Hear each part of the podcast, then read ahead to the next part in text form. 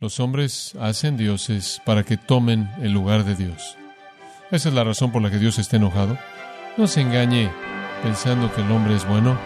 El mundo no está mejorando y los hombres no están mejorando. Están empeorando.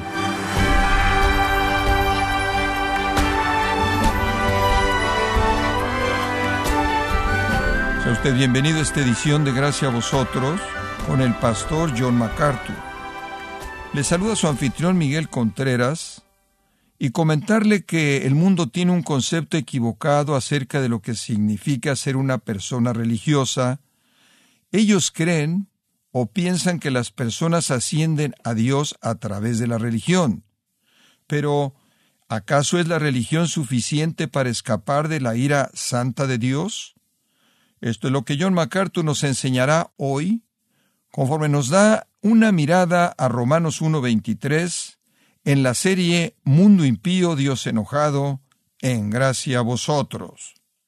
Nuestro estudio en esta noche nos lleva de regreso al primer capítulo de Romanos, Romanos capítulo 1. Permítame leerle el texto comenzando en el versículo 18. Porque la ira de Dios se revela desde el cielo contra toda impiedad e injusticia de los hombres que detienen con injusticia la verdad porque lo que de Dios se conoce les es manifiesto, pues Dios se lo manifestó. Porque las cosas invisibles de Él, su eterno poder y deidad, se hacen claramente visibles desde la creación del mundo, siendo entendidas por medio de las cosas hechas, de modo que no tienen excusa. Pues, habiendo conocido a Dios, no le glorificaron como a Dios, ni le dieron gracias, sino que se envanecieron en sus razonamientos, y su necio corazón fue entenebrecido profesando ser sabios, se hicieron necios y cambiaron la gloria del Dios incorruptible en semejanza de imagen de hombre corruptible, de aves, de cuadrúpedos y de reptiles. Ahora, hemos titulado esta sección Razones para la ira de Dios. La ira de Dios revelada en el versículo 18 y la razón para esto en los versículos 19 al 23.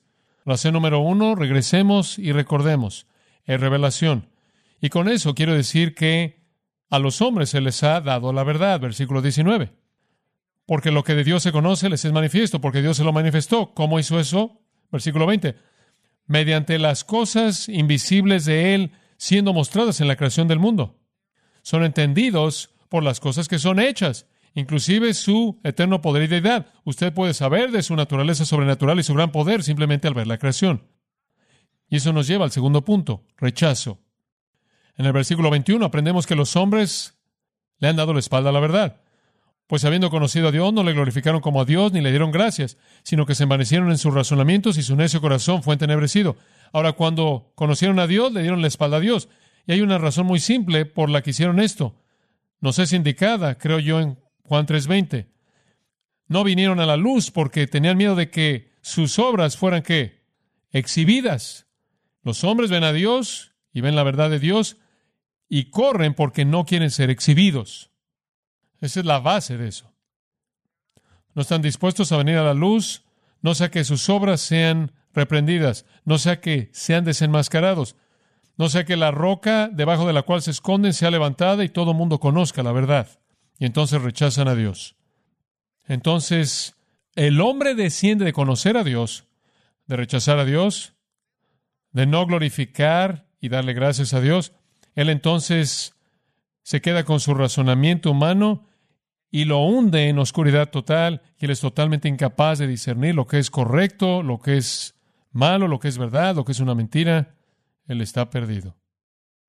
Y eso nos lleva al tercer paso racionalización. ¿Se acuerda de esto de la última vez? Versículo 22. Profesando ser sabios, se hicieron necios. Los hombres han oído la verdad, rechazado la verdad y ahora afirman que su oscuridad es la verdad. Entonces Dios tiene el derecho de juzgar al hombre porque el hombre lo rechaza en la oscuridad de su mente torcida y pervertida y después, en su torpeza, afirma que él es sabio. Su fantasía lo lleva a ese engaño. Pero ¿sabe una cosa? Inclusive en medio de su filosofía humana y en medio de su mente confusa, en la oscuridad de su corazón, él tiene un conocimiento residual de que debe haber un Dios. ¿Alguna vez ha observado eso? Es verdad. Aunque él quiere ser un filósofo, él quiere tener todo residiendo con él. En últimas, él es un ser religioso y él no puede negarlo. Y entonces llegamos a la cuarta en las cuatro razones para la ira de Dios. El cuarto paso en el declive del hombre, religión. De revelación a rechazo, a racionalización, a religión en el versículo 23. Porque clama por un Dios. Él tiene que tener un Dios. Hay una atracción hacia la dimensión sobrenatural en su naturaleza. Él debe adorar, él tiene que postrarse en algún lugar. Así como él respira aire, él tiene que adorar en algún lugar. Y lo va a hacer. Inclusive en medio de su filosofía, él tiene que tener algún Dios. Y si él no tiene al Dios verdadero, él va a inventar un Dios con el que él pueda vivir. Entonces el hombre no tiene excusa. Hay una buena ilustración de esto, creo, en Segundo de Reyes 17, y usted puede ver que inclusive Israel hizo esto. Israel siguió este flujo. En segundo de Reyes 17, 15, simplemente escuche por un minuto. Dice acerca de ellos esto. Versículo 14 dice, no creyeron en Jehová su Dios, entonces esa fue la primera cosa. Dios se había revelado a sí mismo a ellos, pero rechazaron. No creyeron en el Señor su Dios, rechazaron sus estatutos y su pacto que él hizo con sus padres, sus testimonios que él testificó en contra de ellos, siguieron la vanidad, ahí van, Tan pronto como rechazan a Dios, se resbalan cayendo en la vaciedad y se volvieron vanos. Se oye exactamente como Romanos 1. Esto es lo que Israel hizo. Y fueron en pos de las naciones que los rodeaban acerca de quien el Señor les había dicho que no debían hacer como ellos. Y dejaron todos los mandamientos de Jehová su Dios e hicieron que imágenes, dos becerros y un ídolo y adoraron a todas las estrellas en los cielos y sirvieron a Baal. Es increíble. Increíble. Y Dios se enojó tanto que él quitó a todo mundo excepto por la tribu de Judá, dice el versículo 18. ¿Qué hicieron? No querían creer en Dios. Entonces descendieron de ahí a la vaciedad. Y de la vaciedad a la idolatría. Y de la idolatría a la perversión moral. Al final del versículo 18, se entregaron a hacer la maldad y al juicio. Acompáñeme por un momento a Daniel capítulo 5 y veamos esta misma verdad ilustrada por un momento. Esto es fascinante. Daniel 5, 17. Belsasar, el rey, hizo un gran banquete, usted sabe, y este es el capítulo de la escritura de la mano en la pared, versículo 17. Daniel respondió y le dijo al rey, que tus regalos sean para ti y da tus regalos a otra persona. Voy a leer la escritura para el rey y le daré a conocer la interpretación. No quiero nada de ti, sino únicamente decirte lo que dice, de cualquier manera. Oh rey, el Altísimo Dios le dio a Nabucodonosor tu padre un reino, y majestad, y gloria, y honra, y debido a la majestad que le dio, todos los pueblos, naciones e idiomas temblaban y temían delante de él. A quien él quería mataba, y a quien él quería mantenía con vida, y a quien él quería levantaba, y a quien él quería abatía. En otras palabras, él dice, deberías haber visto hacia atrás y haber visto a Nabucodonosor tu padre y cómo le fue. Dios le dio todas estas cosas, soberanía absoluta, versículo 19, soberanía total, versículo 20, pero cuando su corazón se exaltó y su mente se endureció en soberbia, él fue depuesto de su trono real y le quitaron su gloria. Y fue expulsado de los hijos de los hombres, y su corazón fue hecho como el de las bestias, y su morada fue con las bestias salvajes, y lo alimentaron con pasto como los bueyes, y su cuerpo estuvo mojado con el rocío del cielo. En otras palabras, él se volvió un loco, hasta que él supo que el Altísimo gobierna el reino de los hombres y que él establece a quien él quiere. Y tú, su hijo Belsasar, no has humillado tu corazón. Ahora escucha esta frase, aunque tú sabías todo esto. Ahora ahí está el primer principio de nuevo. Belsasar pecó en contra del conocimiento, todos los hombres lo hacen. Debería haber sido claro para él a partir de lo que él vio en el caso de Nabucodonosor. Su pecado no fue en ignorancia. Su soberbia y su jactancia y su rechazo de Dios no tuvo excusa. Al final del versículo 22 lo condena. Tú sabías todo esto, él pecó en contra de la luz. Y en medio de la luz, él blasfemó a Dios, versículo 23. Pero tú te has exaltado a sí mismo contra el Señor del cielo. Y han traído los vasos de su casa delante de ti, y tú y tus señores y tus concubinas y tus esposas han bebido vino en ellos y han alabado los dioses de la plata y del oro y el bronce y el hierro y madera y piedra y demás. ¿Qué hicieron? Fueron al templo y tomaron los vasos sagrados y se emborracharon usándolos. Y los usaron para presentar brindis a los ídolos. Entonces él comenzó al pecar en contra del conocimiento y en segundo lugar él blasfemó a Dios. Y en tercer lugar él fue idólatra. Él adoró a los dioses de bronce, hierro y plata y oro y madera y piedra que no ven y no oyen y no conocen. Y el Dios, aquí estamos en nuestro versículo, en cuya mano está tu aliento y cuyos son todos tus caminos, no has glorificado. Y después, claro, él se volvió un hombre vil, réprobo. La implicación toda en ese versículo, las esposas, las concubinas, la embriaguez. El resultado está en el versículo 24. Después estuvo la parte de la mano enviado de él y la escritura que fue escrita, y esta es la escritura que fue escrita, Mene Mene Tekel Uparsin. ¿Y qué significa? Mene, Dios ha contado el reino y lo ha terminado. Tekel, tú eres pesado en las balanzas y has sido hallado falto. Pérez, tu reino es dividido. En otras palabras, se acabó para ti. Versículo 30. En esa noche Belsasar, el rey de los caldeos, fue matado. Y Darío el Medo tomó el reino fue el final. Ahora, ¿qué tiene usted aquí? Un hombre conoció la verdad, le dio la espalda a la verdad. Blasfemó a Dios, pero debido a que el hombre religioso, por naturaleza, él hizo dioses personales, los adoró, descendió en patrones réprobos, malos, viles de vida y experimentó la ira de Dios. Ese es el mismo flujo que usted ve en Romanos 1. Ahora regresemos a Romanos 1. Básicamente la misma cosa.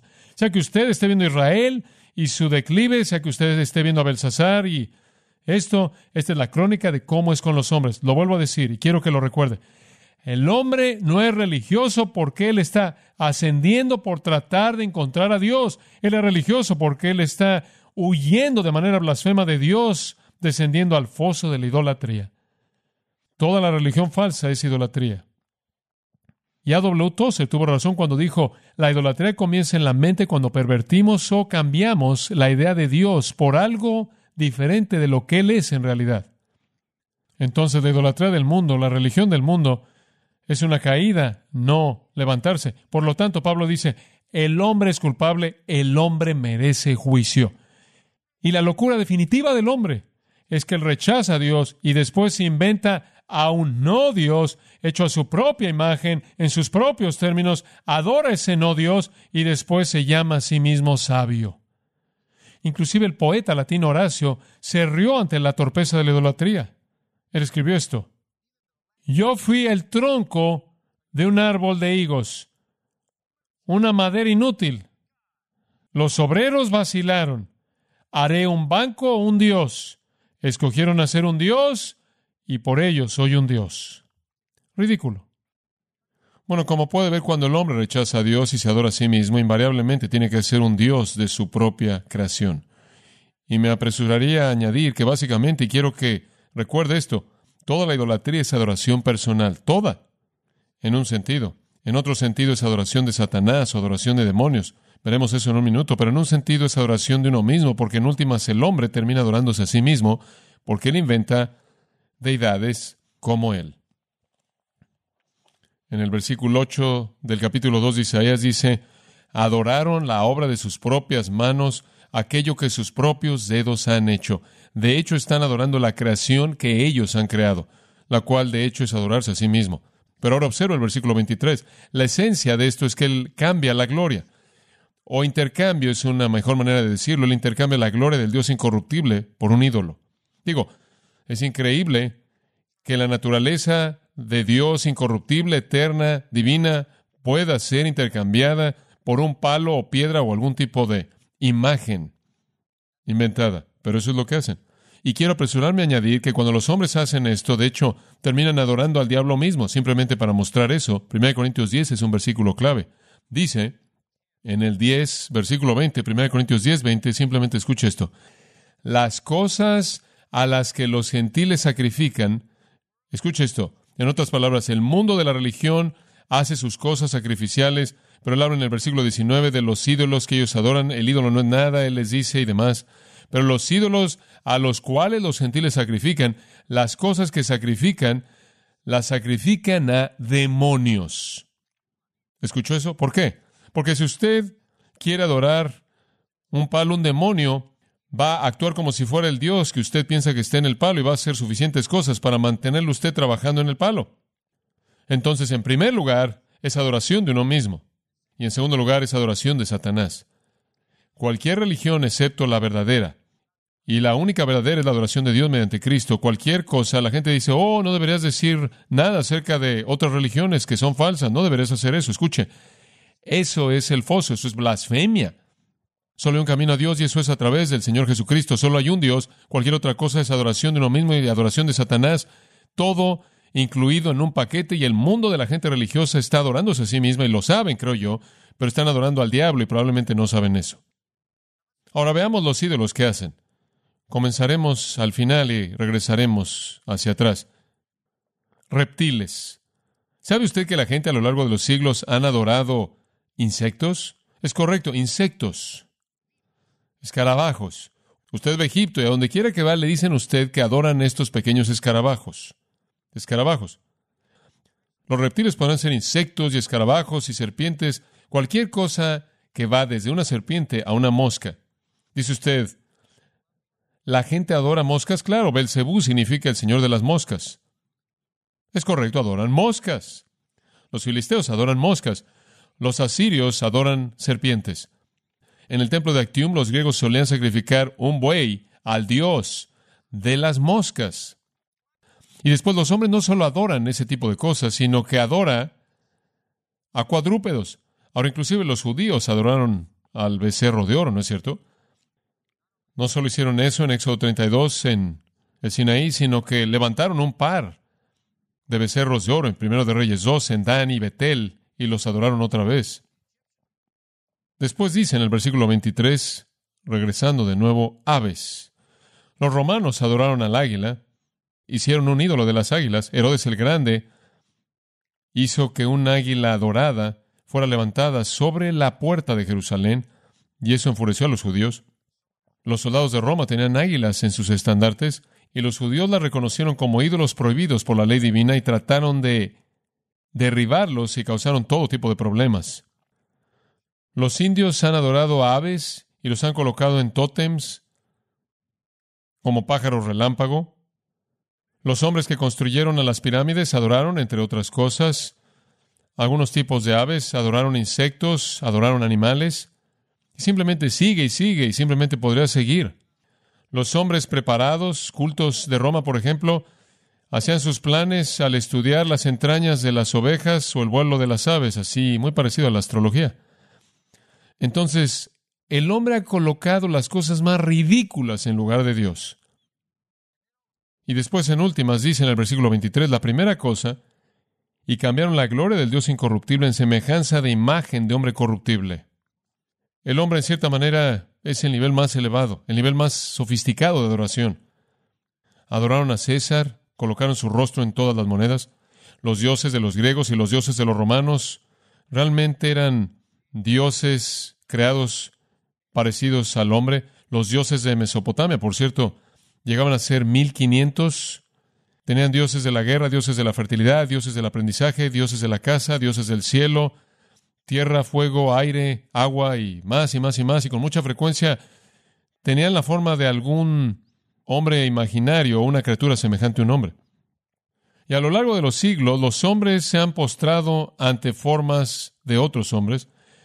Dice usted, bueno, John, ¿cómo es que esto se relaciona a la actualidad? En Estados Unidos no tenemos, tenemos algo de esto, supongo, probablemente algunas personas raras en algún lugar adorando simplemente todo lo que hay, pero tenemos otros dioses en cierta manera más sofisticado, supongo, en la actualidad.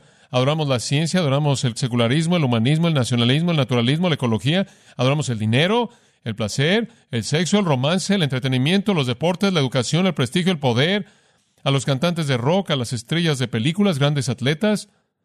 El hombre es idólatra. Ahora, estos son únicamente parte de su adoración. En algún punto a lo largo del proceso, él tiene una creencia en un Dios y él va a crear algún Dios de su propio razonamiento. Entonces el resultado final, y creo que usted entiende el panorama de la religión, el hombre desciende. El hombre es religioso, sí, por naturaleza, pero cuando él aplasta a Dios, lo saca de su vida, lo único con lo que se queda es consigo mismo y entonces él se va a elevar para que él sea Dios, o sea, algún Dios que él invente en su mente religiosa, o sea, algún elemento del mundo secular que él adora. Invariablemente él va a presentar un Dios y después su fantasía es que él va a adorar a ese Dios de su propia creación. La verdad del asunto es que él está adorando al Dios de este mundo, quien no es ningún otro que Satanás mismo. Esa es la razón por la que la ira de Dios es revelada. Esa es la razón por la que Dios está enojado en contra del pecado, porque refleja el declive del hombre. Y por cierto, hay un paso más. Es correcto, un paso más final. Lo podría llamar reprobación. Reprobación. Usted lo encuentra del versículo 24 al 32, a la mitad del versículo 28. Dios los entregó a una mente reprobada. Ni la filosofía del hombre, ni la religión del hombre puede retrasar su pecaminosidad vil. Entonces Él va a descender hasta la inmundicia, a la lujuria de su propio corazón, Él va a deshonrar su propio cuerpo, eso es lo que Él va a hacer. Versículo 26, Él va a meterse en deseos viles, Él va a estar en una situación en donde las mujeres cambian el uso natural por aquello que es contra naturaleza, los hombres lo mismo, lesbianas, homosexuales. Versículo 29, Él va a estar lleno de injusticia, fornicación, impiedad, avaricia, malicia, envidia, homicidio, contienda, engaño, malignidad, murmuradores, y más y más y más. Como puede ver, cuando usted comienza con la revelación y usted cae de ahí al rechazo y usted cae de ahí a la racionalización, usted cae de ahí a la religión, el siguiente paso es la reprobación. Usted simplemente tiene una mente reprobada. Eso significa una mente que es absolutamente incapaz de discernir lo que está bien y lo que está mal. Y usted cae en la inmundicia terrible, asquerosa, sucia que caracteriza a nuestro mundo y eso es por lo que Dios está enojado. Y esa es la razón por la que tiene el derecho de estar enojado. No es la naturaleza de Dios, y usted necesita oír esto, no es la naturaleza de Dios el deleitarse en el castigo. Mientras vivo y Él vive, con la misma certeza que yo vivo, dice Jehová Dios, no quiero la muerte del qué, del impío. No quiero, sino que el impío se vuelva de su camino y viva. Y Él dice, volveos, volveos de vuestros malos caminos, ¿por qué moriréis? Ese es el corazón de Dios.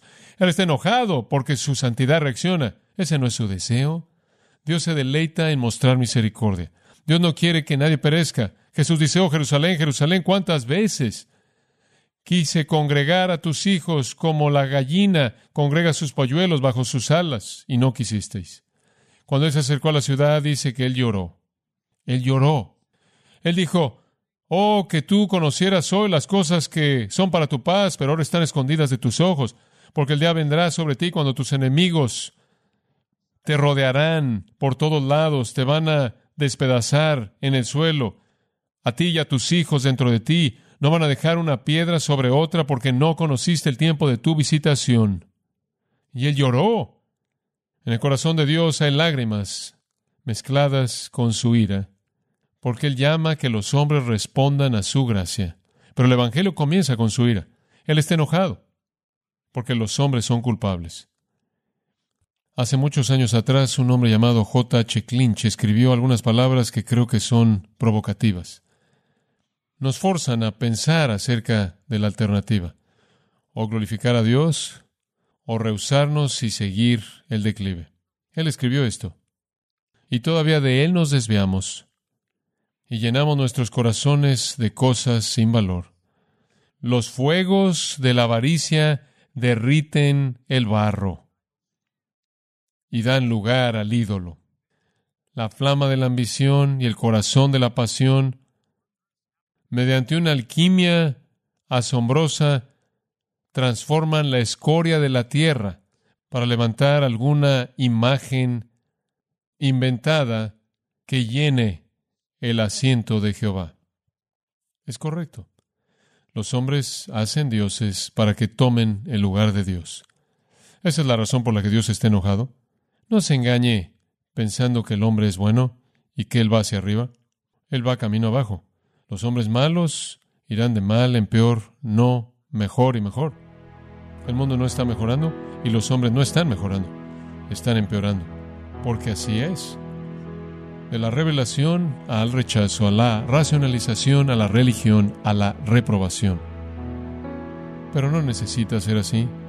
Cristo busca a cada uno de nosotros y no quiere que perezcamos. Usted puede invocar al Señor Jesucristo y ser salvo en este momento. Si usted no adora al Dios verdadero, usted es culpable y usted va a pasar la eternidad en infierno pagando por su culpabilidad. Esa es su decisión aunque usted es muy religioso. Eso no lo acerca a Dios. Eso es lo más lejos que usted puede estar si Él no es el Dios verdadero, mediante su Hijo Cristo.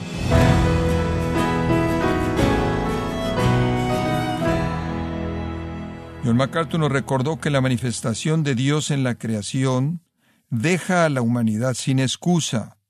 Por otra parte, cuando el hombre rechaza la verdad, racionalizando el pecado y apelando a la religión, Dios lo entrega a una mente reprobada que lo hace ser el recipiente de su ira. Esto es parte de la serie Mundo impío Dios enojado, aquí en gracia a vosotros. Y quiero recordarle, estimado oyente, que tenemos a su disposición el libro El Evangelio según Dios, escrito por John MacArthur, presentando el capítulo de Isaías 53 como el más notable del Antiguo Testamento, que es llamado acertadamente el primer Evangelio. Puede adquirirlo en nuestra página en gracia.org o en su librería cristiana más cercana. Y quiero recordarle, estimado oyente, que puede descargar todos los sermones de esta serie Mundo Impío, Dios Enojado, así como todos aquellos que he escuchado en días, semanas o meses anteriores, animándole también a leer artículos relevantes en nuestra sección de blog en gracia.org. Si tiene alguna pregunta o desea conocer más de nuestro ministerio, como son todos los libros del pastor John MacArthur en español o los sermones en CD que también usted puede adquirir, Escríbanos y por favor mencione la estación de radio por medio de la cual usted nos escucha en gracia a vosotros. Es importante conocer no solo el país y ciudad de donde usted nos escucha, sino también la radio. Para quienes contactan nuestro ministerio por primera vez, pueden solicitar una copia del mensaje de promoción sin costo alguno, un mensaje por oyente únicamente. Si usted vive en los Estados Unidos o Puerto Rico, escríbanos a Gracia Vosotros, P.O. Box 4000, Panorama City, California 91412. O puede escribirnos a través del siguiente correo electrónico radio arroba bueno, en nombre del pastor John MacArthur y nuestro editor Alan Quiñones y del personal de este organismo, le damos las gracias por su tiempo y sintonía, invitándole a que nos acompañe en la próxima edición y juntos continuar desatando la verdad de Dios un versículo a la vez, aquí en Gracia a Vosotros.